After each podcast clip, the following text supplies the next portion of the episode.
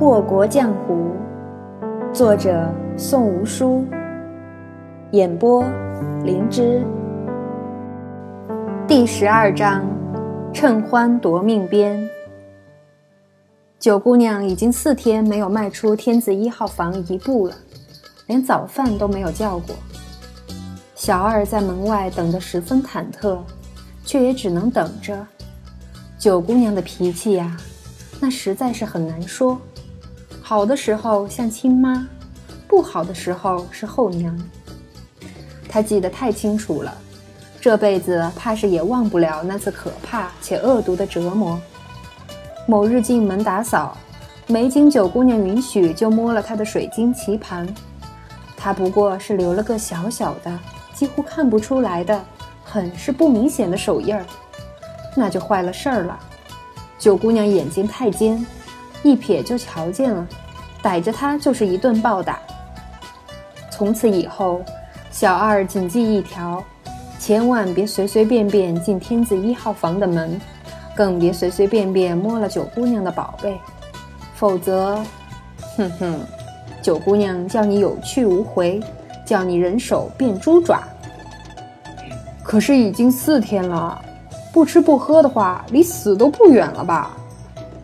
实在是忍不住了，小二大着胆子扣了扣门框，没听见声响，他便捂着小心肝推开门。啊，有妖怪呀！他看到了什么？他看到了什么？他看到九姑娘屋子中间平躺着一只猪，猪皮已经被抽烂了，鲜血淋淋的。幸亏这是冬天啊，若是夏日，岂不是要臭的把人熏死过去？两腿打着颤，双手直摇摆，小二哆哆嗦嗦道：“就就九姑娘，我我我真不是故意要闯进来的。”九姨见他那快要哭出来的模样，笑笑：“那你现在在哪儿啊？不是故意要闯进来的，就不是闯进来了。嗯？”说着，还扬了扬手里的鞭子。小二的腿颤得更欢了，手也摆得更勤了。小二扶住门框，咽了下口水，求饶道：“九姑娘，我什么也没看见，什么也没看见呢，您饶了我吧。”九姨鄙视他，道：“你什么也没看见，你是瞎子不成？还不快把这东西给本姑娘弄出去！”真是太没有眼力劲儿了！再比试一下。小二这下傻眼了，九姑娘竟然没怪他，竟然不揍他，还愣着干什么？等着本姑娘把你也抽成这样？九姨手里的小皮鞭一扬，正抽在小二扒着门框的手边，吓得小二立时跳起来，就径直去拖猪。九姨好整以暇。抱胸看着小二撅着屁股的样子，坏心眼儿着冲着那圆鼓鼓的地方一踹，小二立时以一种极其标准的狗吃屎的姿态扑倒在死猪的身上。哈哈！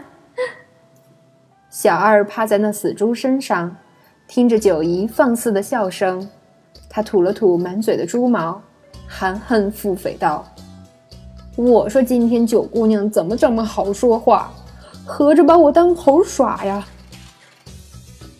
不过九姑娘整人绝不会就这么简单，瞅准了小二刚抬起的脑袋，她又是狠狠一脚踹下去。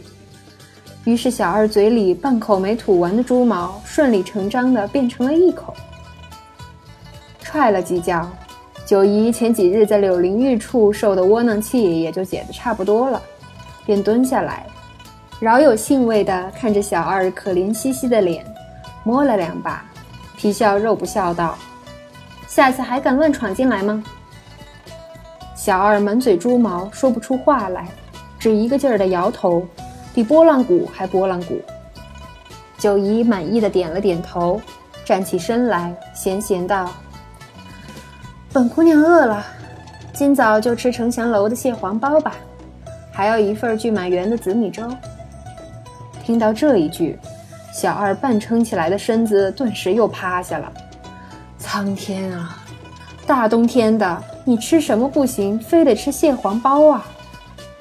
九姨才不管这些呢，副手出了天字一号房，还是去了后院凉亭。小二心念，后院凉亭吃早饭，也不怕被西北风呛着。不过最终，小二的小小心愿还是没有实现。九姑娘吃的相当惬意，吃完的时候，紫米粥碗里还腾腾地冒着热气。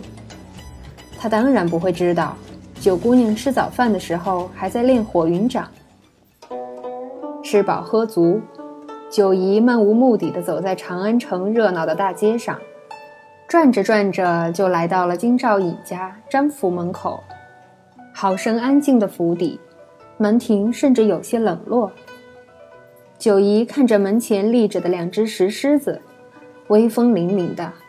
他猜想，张敏川会不会长得也是这般威风凛凛呢？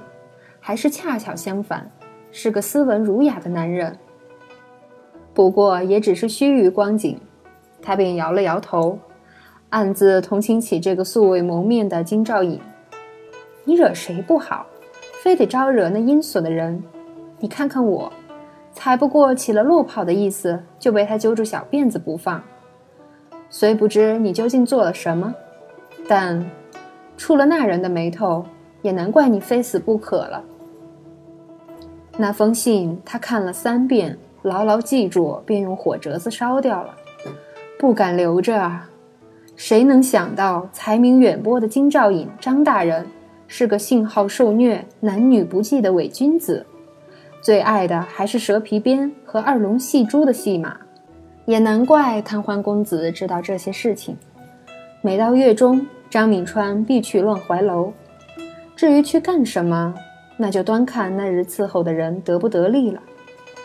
要让他死，还要让他死在乱怀楼新进的红牌荣荫床上，还要将那一身衣裳送到张夫人的眼皮子底下。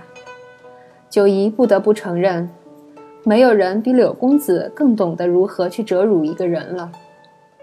不仅要让他死，还要让他死的丑陋恶心，死的身败名裂，死的生前一切荣华富贵都变成一场空，变成一个彻彻底底的笑话。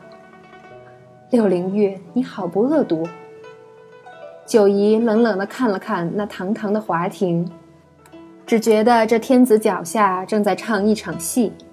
而且这出戏的人，似乎非常喜欢学猫戏老鼠的手段。如今又是月中，九姨看着天上的明月，不禁摇了摇头。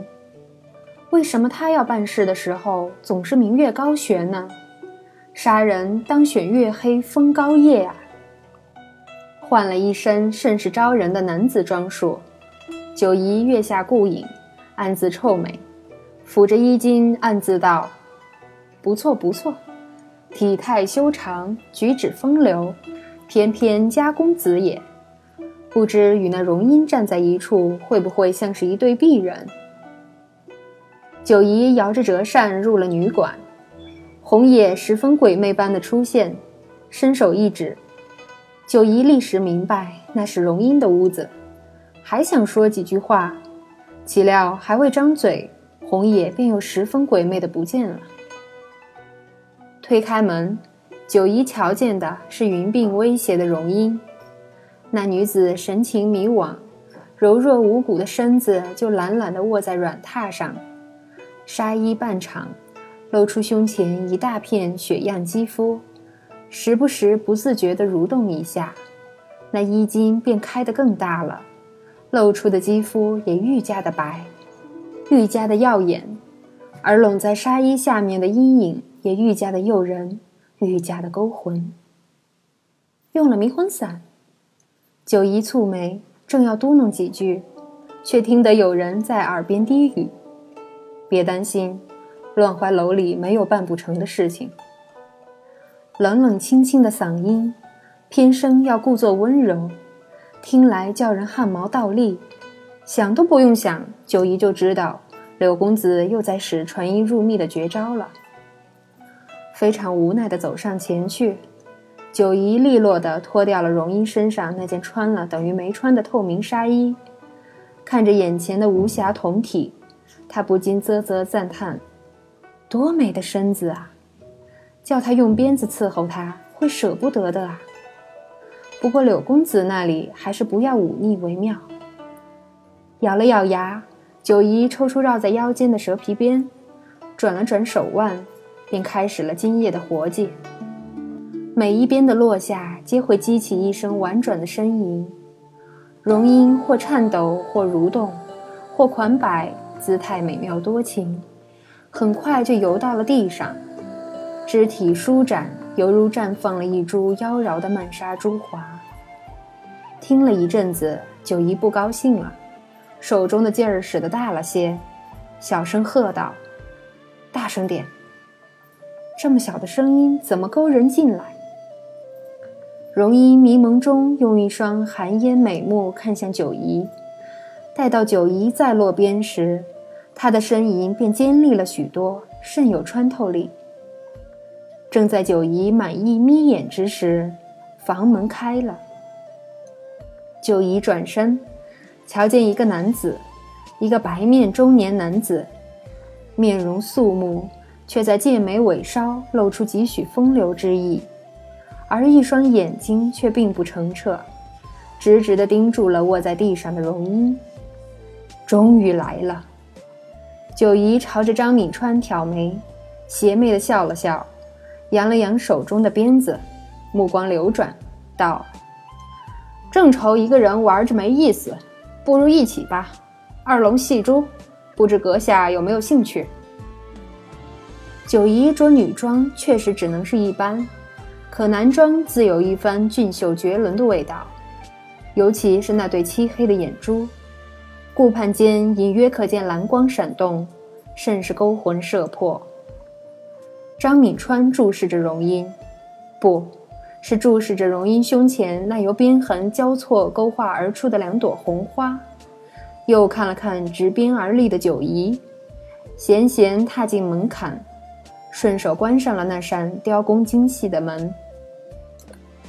许久许不到这般会使鞭子的人了，还长得如此诱人，看来今日收获不小啊！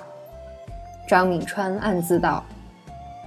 九姨将鞭子扔给张敏川，自己懒懒坐在一旁的楠木交椅上，道：“抽了有一阵子了，这贱人叫不出声来，真是累死我了。”换你来吧，让我歇会儿。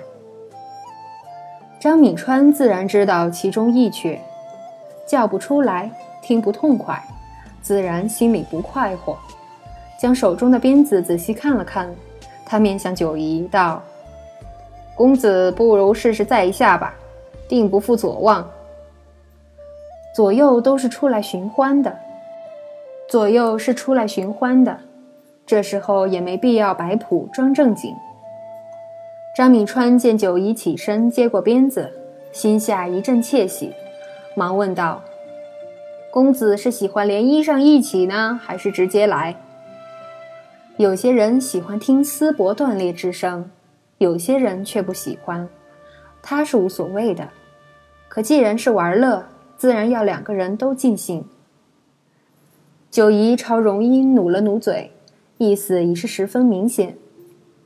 张敏川也不做作，径直脱了衣裳，赤身裸体站在九姨面前，看向那鞭子的眼里流露出的渴望实在是太过招摇。九姨替他将衣裳叠得整齐了，转过脸来看着张敏川还算是精壮的身子，柔声道：“如此细软的丝缎不是凡品，该好好对待啊。”他说话时眉眼上挑。言语中婉转之意微露。张敏川见过好些小官，却从未见过这等带着些许邪魅之气的贵公子，当下心思就被勾起，忍不住咽了下口水。九姨轻笑出声：“哈哈，别急呀，我这就来。”说着，蛇皮鞭斜风而至，落在张敏川的肩头，换得男子一声舒服的叹息。又是几鞭子落下，张敏川脸上已是微微露出陶醉神情。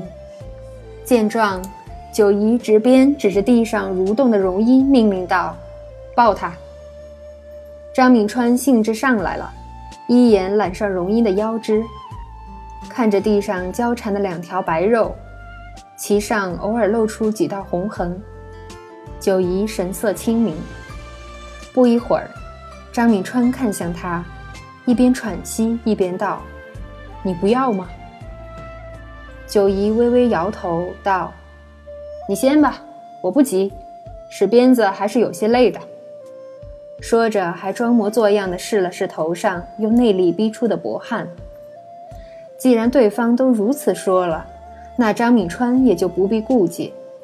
难得如此尽兴，当然要把握时机，指不定到时候还能玩一出双飞燕。荣英毕竟是柳灵玉一手教出来的，就算是中了迷魂散。伺候人的功夫依然是十分到家。张敏川最后使劲儿抽动了几下，眼看着就要到达极乐，而那一瞬间，九姨扯了扯嘴角，挥鞭而出。黑色斑驳的蛇皮鞭，尾端因了挥动者的劲气而变得犹如利剑，直直戳入了张敏川的百会穴。九姨收鞭的时候，看到鲜血飞溅。赤红的血珠子在空中划下一道优美的弧线，急速落地。荣英自己动了几下，满足了，便支持不住昏了过去，根本不知道身上趴着的这个男人已是死了。张敏川呢？清俊的脸上微扬的剑眉依旧英气，而神色间残留的那点即将到达极乐时的欢愉，为之横添一抹淫迷的风情。九姨看着落在地上的那一串血珠子，扁了扁嘴，暗道不好。柳公子讨厌不干净的东西，这次该是要遭骂了。卷起桌上整整齐齐叠着的那堆丝缎衣裳，九姨破窗而出。月色皎洁，有人踏风夜奔。柳灵玉自屋子的书橱后走出，环顾四周。在看到地上那串整齐的血珠子时，笑了。远远望着那月下飞奔的人影，柳灵玉若有所思，歪了歪脑袋，又仰头观月。白练如洗，遍洒中庭，枯枝随风而动，残影斑驳婆娑。怎么办？这般得力的人手，杀了岂不是可惜？柳公子很困惑，这样的人既可取乐子，又可办事情，一人多用，还无需费脑子操心，多好。想了又想，柳公子终是摇了摇头，暗自道：“等这下件东西露出本性，本公子取不着乐子时，就让他起他该起的作用吧。”他那长眉尾梢系着的春山柳色渐渐淡去，化作今夜寒冬萧瑟的北风，锋利如刀。